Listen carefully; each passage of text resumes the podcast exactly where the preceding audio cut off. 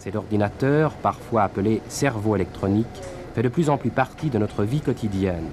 Il faudrait se poser la question de savoir s'il y a un cerveau dans toutes ces machines que l'on voit autour. Elles seront mémorisées, stockées sur bande magnétique. Déjà le prototype du central téléphonique de l'avenir, électronique et transistorié. Capable d'effectuer 400 000 opérations à la seconde.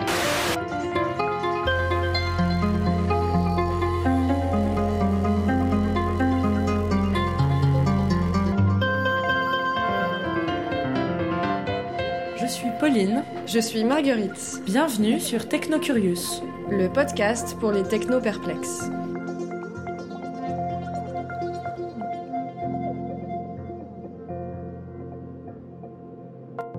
Aujourd'hui, c'est Marguerite aux manettes. En décembre 2018, j'ai rencontré Pierre Fautrel, membre du collectif d'artistes français Obvious. Computers are useless, they can only give answers. Well, Picasso, it's a disagreement.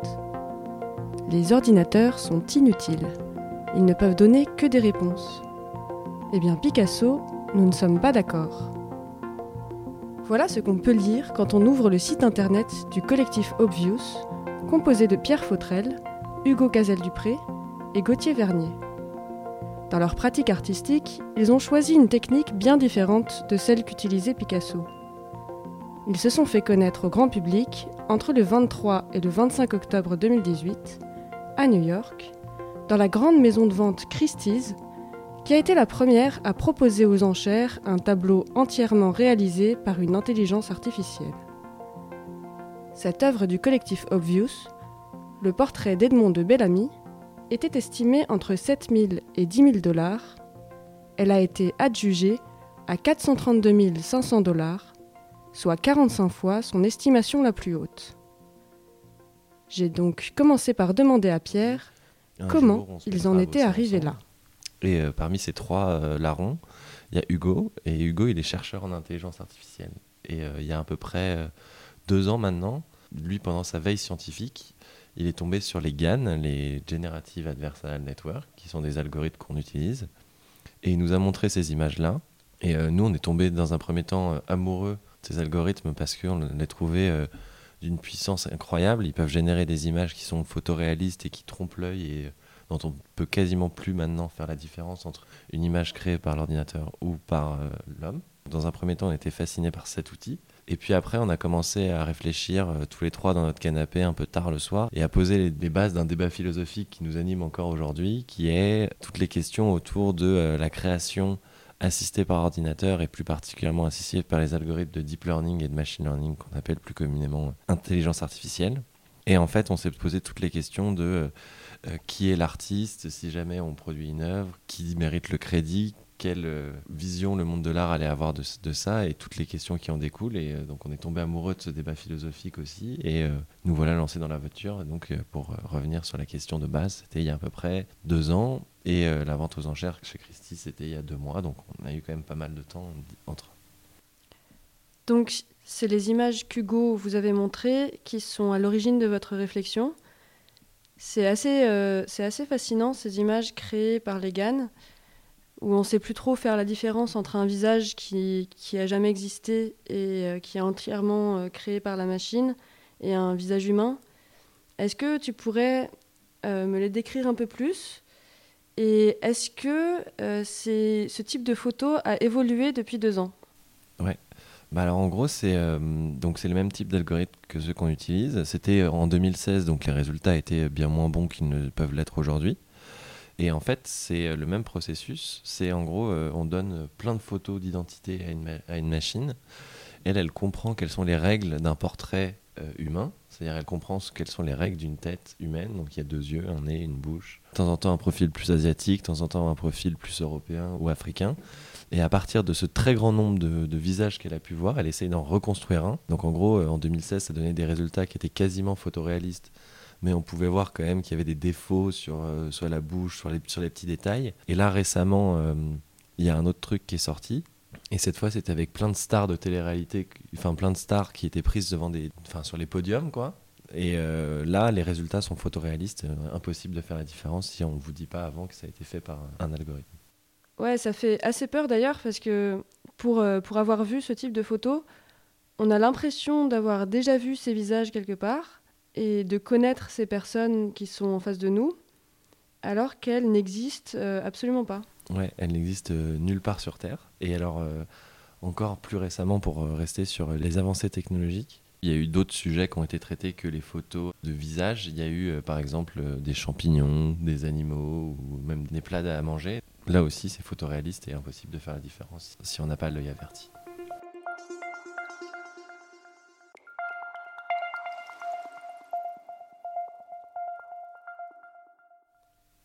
Là, dans tout ce que tu m'expliques depuis qu'on a commencé, tu euh, décris l'outil sur lequel vous travaillez avec des mots tous très différents. Et moi, en tant que néophyte complète, euh, je suis pas sûre de bien faire la différence. Tu parles euh, d'algorithmes, de deep learning, d'intelligence artificielle.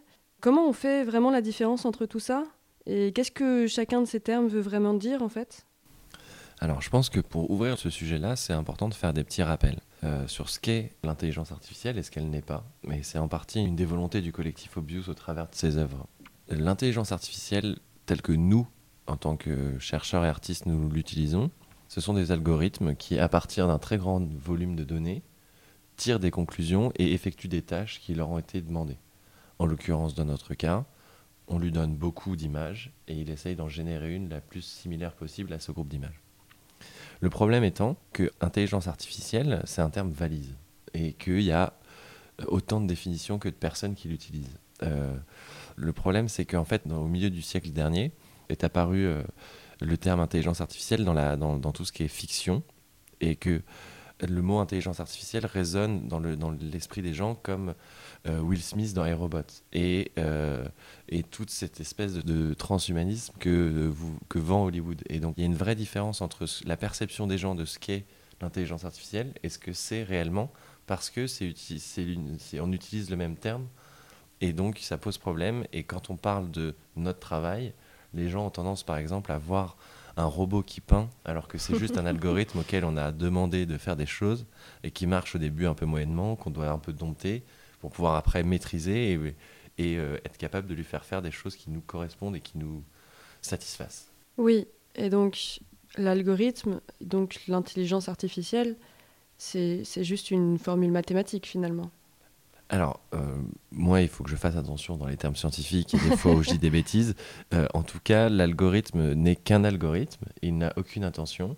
C'est un objet mathématique euh, qu'on peut utiliser à partir duquel on peut faire des choses, on peut faire du code pour essayer de faire ce qu'on appelle des implémentations, c'est-à-dire utiliser cet algorithme à telle ou telle fin. Mais si, si l'intelligence artificielle, c'est une formule mathématique qui n'a aucune intention, est-ce que finalement, est-ce que c'est pas une création qui est entièrement due au hasard? Est-ce que le tableau final, c'est pas juste euh, un calcul parmi d'autres? Alors, dû au hasard, pas vraiment. Euh, je pense que c'est peut-être intéressant que je- j'explique comment ça marche. Oui, ce serait Pour- super. Alors, euh, donc nous, on a voulu faire des portraits classiques parce qu'on voulait faire référence à toute cette, tout cet art classique que tout le monde a déjà vu dans les livres et dans les musées. Dans cette logique-là, l'idée, c'était de donner le plus possible de portraits classiques à notre algorithme. Donc, euh, c'est des, portraits qu'on a récupérés ici et là. Et il y en avait 15 000. Et en fait, l'algorithme, à partir de ces 15 000 portraits, comme j'ai expliqué précédemment, il va essayer de comprendre quelles sont les, les règles en commun de ces 15 000 portraits sans que nous, on lui donne ces règles-là. Donc il va détecter que dans le portrait classique, il y a toujours quelqu'un de face, aussi avec deux yeux, un nez et une bouche, mais qui a tel type de couleur, ou tel type de perspective, ou tel type de euh, coloris. À partir de là, avec une petite technique algorithmique un peu sympa, il va essayer de régénérer un exemple, le- un peu le 15 000 unième, le plus proche possible. Et donc, à partir de là, nous, en gros, on a euh, des images, c'est-à-dire sur un ordinateur, mais il reste tout un travail artistique de mise en avant de ces images, de qu'est-ce que nous on va faire et comment est-ce que on va pouvoir porter euh, cette image sur un médium qui soit pertinent. Et donc nous, on a décidé toujours pour renforcer ce parallèle avec l'art classique, de l'imprimer sur de la toile, de mettre un cadre en or autour et de signer avec la formule mathématique qui a permis de générer euh, l'œuvre. Donc, si c'est la formule mathématique qui signe l'œuvre, est-ce que c'est vraiment le GAN, le créateur de l'œuvre? Personnellement, je trouve que ça ressemble beaucoup à la démarche euh, de certains artistes, en fait, et donc au cerveau humain, finalement, de penser à l'art du passé, de faire des références à des artistes ou à des œuvres qu'on a vues avant, pour ensuite créer une œuvre qui lui soit personnelle. C'est une très bonne question, et c'est une question qu'on aime à soulever. Euh, qui est l'artiste dans notre démarche? Nous, euh, Hugo, Pierre et Gauthier, ou est-ce que c'est l'algorithme? Euh, Nous, on pense qu'un artiste, c'est quelqu'un qui soutient une démarche artistique. Notre algorithme, il soutient rien du tout. C'est qu'un pauvre outil qui sait faire qu'un seul truc. Mais je, reviendrai là-dessus. donc, dans la question de qui est l'artiste, il faut voir que nous, en tant qu'humains, on prend part au processus à plein de moments. Au choix du sujet dans un premier temps, euh, puis dans, le traitement des données qu'on va essayer de récupérer, puis après dans le développement du code pour faire fonctionner cet algorithme, puis après, comme je l'expliquais juste avant, dans le choix du support qui sera le plus adéquat. On n'a pas vraiment l'impression que l'algorithme il est pensé à quoi que ce soit de ça. Et donc, souvent, ce qu'on aime dire, c'est que l'artiste, notre démarche, en fait, elle est portée par les artistes, mais au moment de la création, c'est-à-dire au moment où euh, souvent le, peintre pose son sous la gouache sur la toile, eh ben, nous, on prend un peu de recul et on laisse faire l'algorithme le plus possible. Et donc, pour revenir à la question de est-ce qu'il y a du hasard et est-ce que l'algorithme peut être créatif, ben, on ne sait pas. on ne sait pas, on ne sait pas. Ce qui est sûr, c'est qu'il est inventif. C'est-à-dire que nous, on lui donne rien d'autre que des exemples et il le refait soi-même. La question qu'on aime d'or poser, c'est est-ce que ces algorithmes-là ont une forme de créativité? Alors quand on, quand, on, quand on recherche un peu dans la science, parce que nous c'est un peu le réflexe qu'on a, c'est aller voir ce qui se passe dans la science, euh, en fait on se rend compte que la créativité elle est séparée en deux parties. Il y a ce qu'on appelle l'apprentissage par exemple. Si aujourd'hui je te demande de faire une maison, tu vas réfléchir à tous les exemples de maisons que tu as déjà vus dans ta vie et tu vas dessiner une maison. Donc pour pouvoir faire une maison, il faut savoir ce qu'est une maison. Et c'est exactement ce processus-là qui est répliqué par l'algorithme. Après, l'apprentissage par exemple s'ajoute en fait plein de facteurs, comme des facteurs sociaux, des facteurs euh, économiques ou alors même des facteurs démographiques. Euh, où est-ce que tu es né euh, Qui t'a appris à peindre Qui est-ce que tu as rencontré Quelle musique t'adores Et qui sont tes parents sont des facteurs qui influent de toute manière sur ta créativité. Mais ça, on est encore très très très loin de le répliquer. Et donc, de ce fait, on considère que les algorithmes ne sont pas, pour l'instant, jusqu'à preuve du contraire, ils ne sont pas créatifs, mais en tout cas, ils font preuve d'une inventivité qui leur est propre parce qu'on ne leur dit pas je veux tel résultat. On leur dit je veux un portrait, point. Et après, on, laisse place à la création de l'algorithme.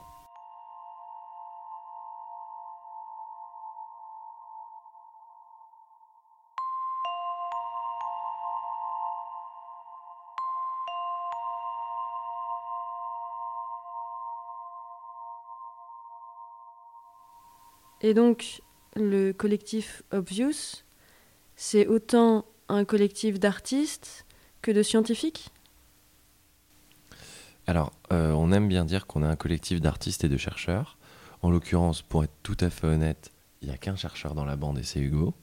Mais, euh, comment dirais-je, on est persuadé que euh, l'approche de l'art par la science est quelque chose qui est intéressant et qui nous passionne en plus de ça, Gauthier et moi sommes des, des, gens qui sont fans de tech et de science en règle générale. Et donc, on est un collectif d'artistes et de chercheurs parce que ça fait bien, mais en l'occurrence, on est des fans de science et des fans d'art et réunis autour d'un projet. Oui, c'est un peu comme euh, l'artiste ingénieur à la Renaissance, si on veut vraiment pousser la chose euh, très loin. Non, c'est une métaphore qu'on adore. Ouais, se donner une petite portée historique. on, remarquera qu'il y a l'homme de Vitruve dans notre logo, voilà. en dédicace, à, dédicace à, à De Vinci. Je voudrais juste parler rapidement du fait que vous imprimez du coup ces œuvres sur toile. Est-ce que euh, ça veut dire qu'en fait, chacune des œuvres, c'est un fichier JPEG qui pourrait être imprimé partout, est-ce que ça veut dire que ça pourrait être des œuvres qui sont reproductibles à l'infini? En effet, nos œuvres, elles sont reproductibles à l'infini, euh, dans la mesure où on a un fichier JPEG sur un, sur un disque dur. Mais celui-là, personne n'y a accès, parce que de un, c'est notre, euh, c'est notre travail et nous, on a décidé de faire des pièces uniques. Et de deux, euh, la raison pour la- laquelle euh, c'est important de garder ces, ces fichiers, c'est que en fait, c'est notre crédibilité d'artiste. Nous, dans notre démarche artistique, on a décidé qu'on allait faire 11 pièces uniques et qu'elles seraient jamais réimprimées. Par conséquent, le, fichier est bien à un endroit en, en dehors d'Internet et personne n'y a accès. Mais si on voulait, on pourrait, on le fera pas. Bon, alors ça, ça nous mène à la vente de Christie's en octobre dernier.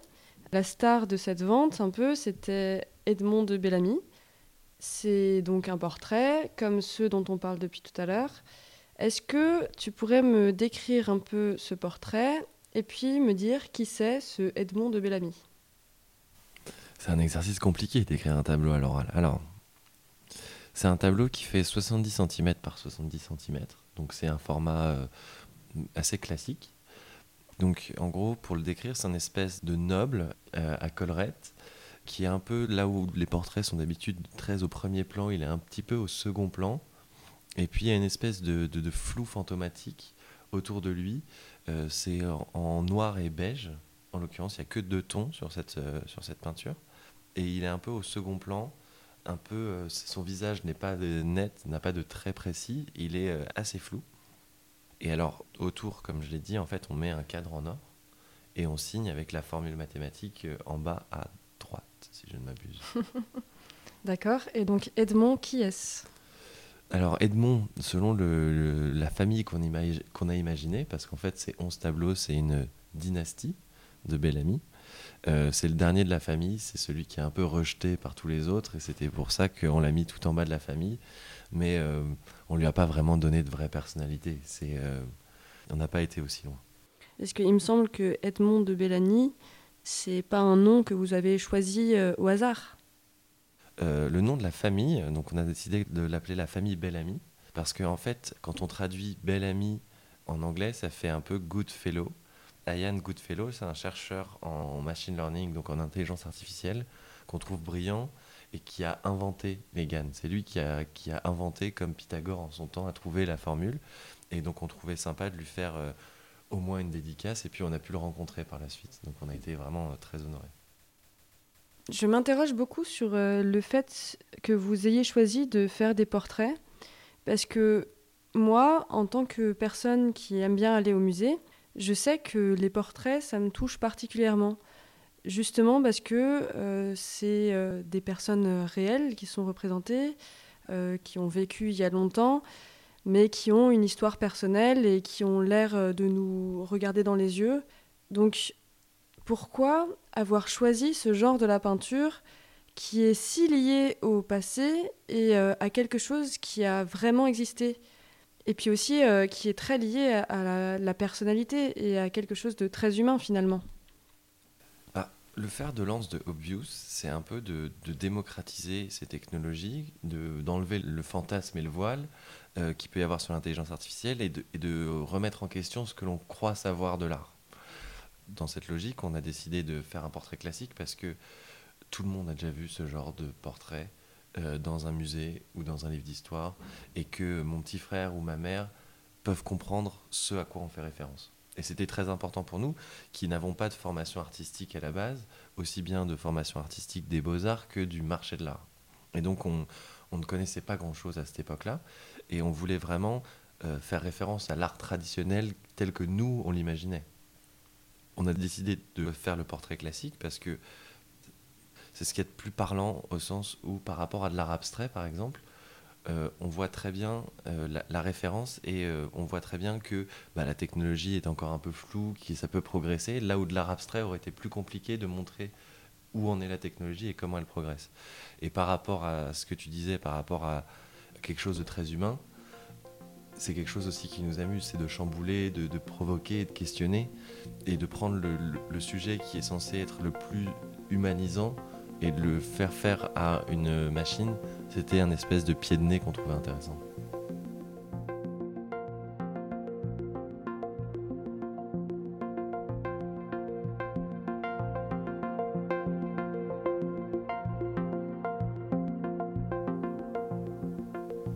Dans les traditions du monde de l'art, il y a aussi la tradition de vendre.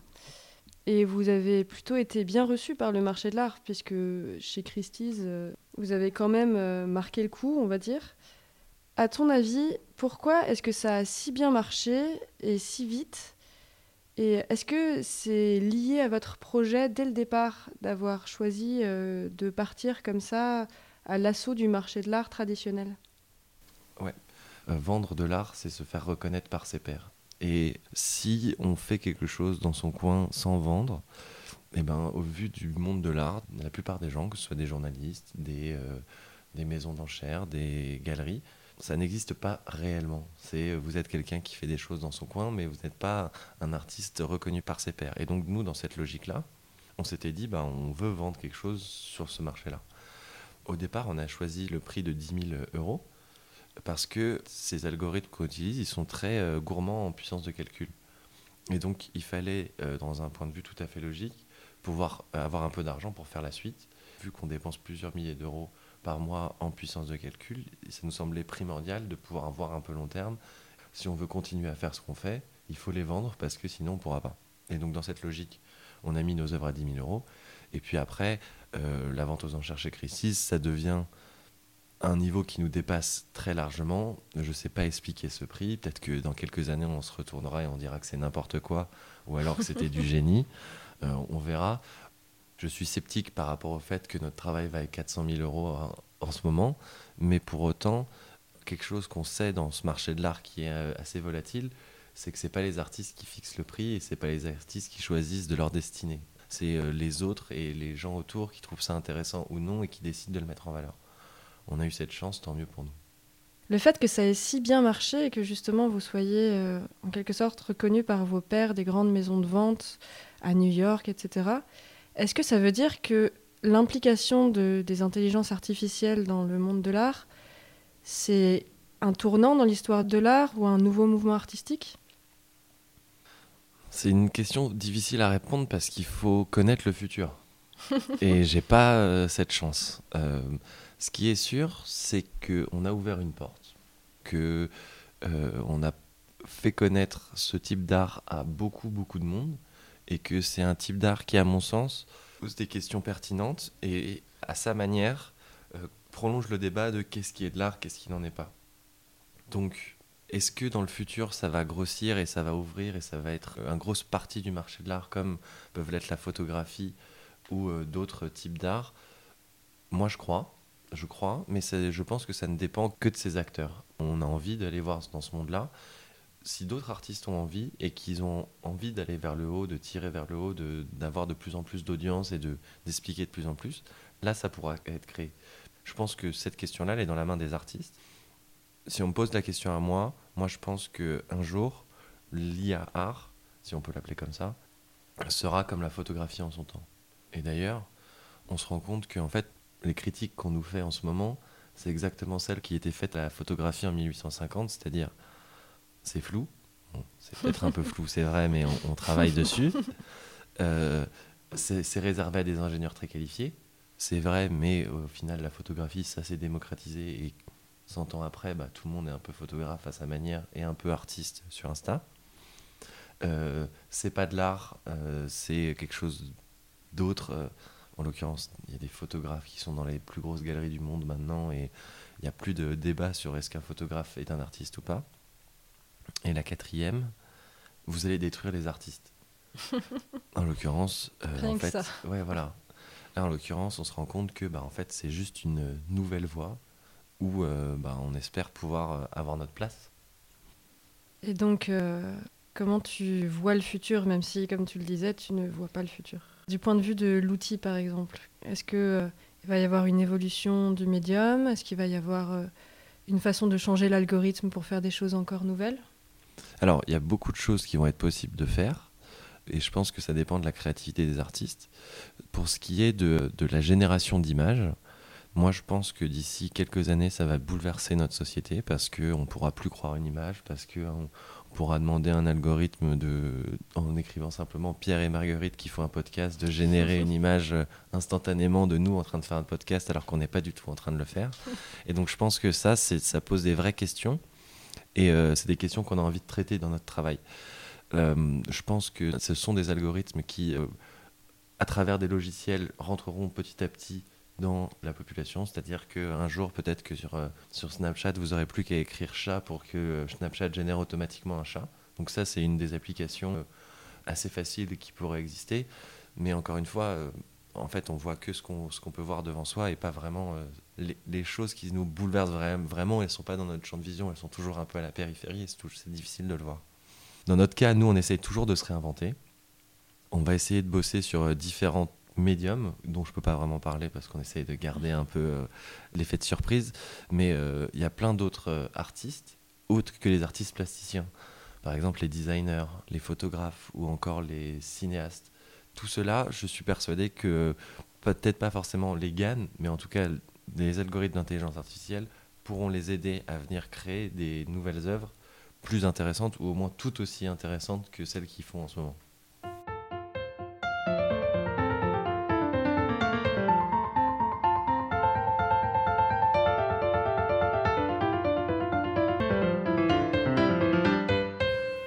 Peinture, photographie, cinéma, le champ des possibles est aujourd'hui ouvert pour les algorithmes d'intelligence artificielle.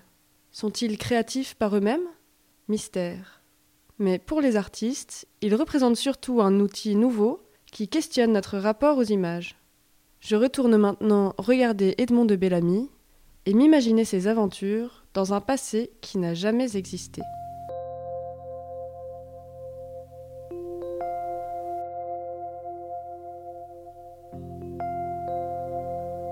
Nous remercions Pierre Fautrel d'avoir accepté notre invitation. Vous pouvez retrouver le travail du collectif Obvious sur son site internet obvious-art.com.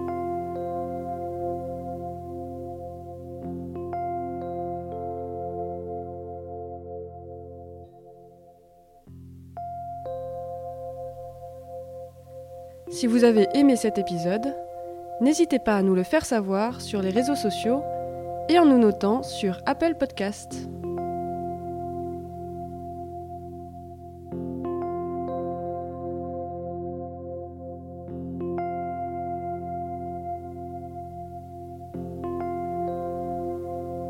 Découvrez tous nos sujets sur notre chaîne de podcast ou notre site internet iamtechnocurious.com. Technocurious est publié toutes les semaines, donc à lundi prochain.